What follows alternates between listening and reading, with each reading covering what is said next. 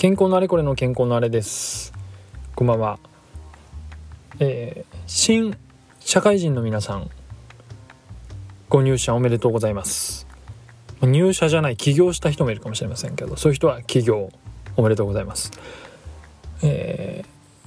ー、まあ社会人やる上で、まあ、趣味って特定の趣味がある人もない人もいると思うんですけれども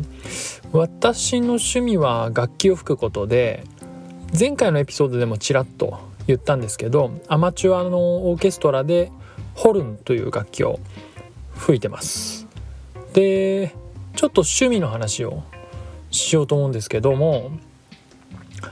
あの趣味のいいところはですね仕事を忘れることができるっていうポイントだと思うんですね。まあいろんないいところあると思いますけども私が今日話したいのはそのポイント。であのまあどうですかね。新入社員とか入社して数年若手というかまあそういううちは でもまあそんなことうんそうでもないあのかもしれないんですけどでもそういう人もいるかもしれない。何かっていうと休みの日も仕事のことを考えちゃうっていうね状態に陥る場合が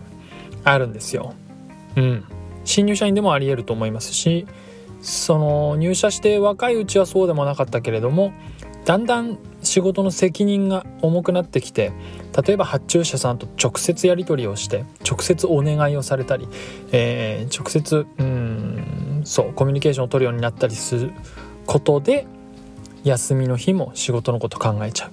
てなる場合もあるし人によっては、えー、転勤して新しい上司新しいチームの中で仕事をするようになってそういうプレッシャーがなんか高まるとかねあるかもしれません。直接発注者さんと話をしなくても、うん、役割が変わることでプレッシャーが大きくなって休みのうちも考えちゃう。あるかもしれないと思うんですが趣味のいいところは強制的にその仕事のことを忘れるっていう効果があると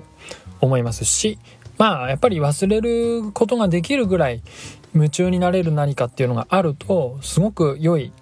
えー、リフレッシュになると思います。もしかしたらそれは体が疲れるような趣味でもですね例えばランニング走るとか山登るとかいうのはフィジカルとしては疲労することではあってもその間夢中になって仕事のことを忘れられるっていうのはあのメンタルの意味ですごくうん健康的なんじゃないかなと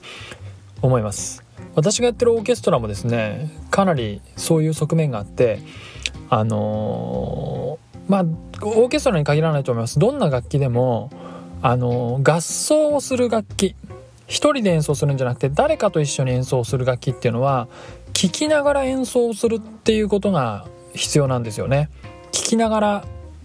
吹く。掘るんだったら聴きながら吹く。なんで自分のの楽譜にかじりついて自分の楽譜の楽譜通り演奏するっていうことをやっても絶対に合わないんですよあの吹きながら同時に耳で聞かないといけないんですよで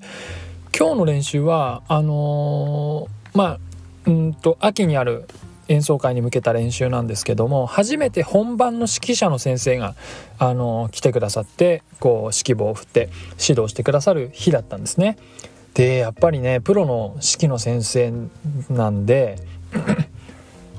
私が今まで経験したいろんなプロの指揮者の先生の中でも特になんですけど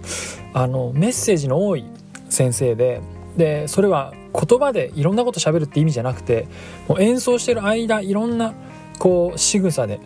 その指揮棒のね棒の動き指揮棒を持ってない左手の動き視線とか表情とかでいろんなメッセージを出す人で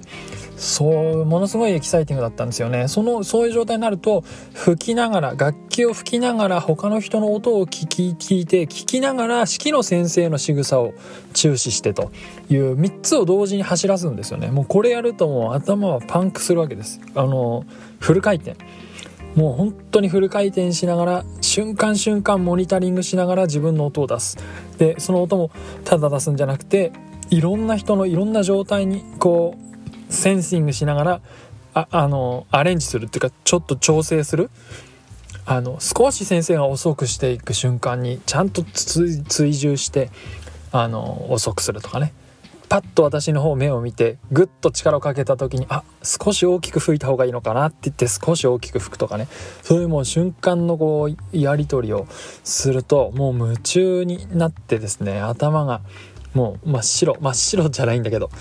仕事のことなんて考えてるよりは一切ないわけですね。それがすごく心地よくてあの今日はね本当にみんなあの楽団のメンバーのみんなもエキサイトしてて何て言うか先生のそのねあやっぱりプロの人は違うなっていう風に多分みんな感じてたと思います。あのいろんななんかね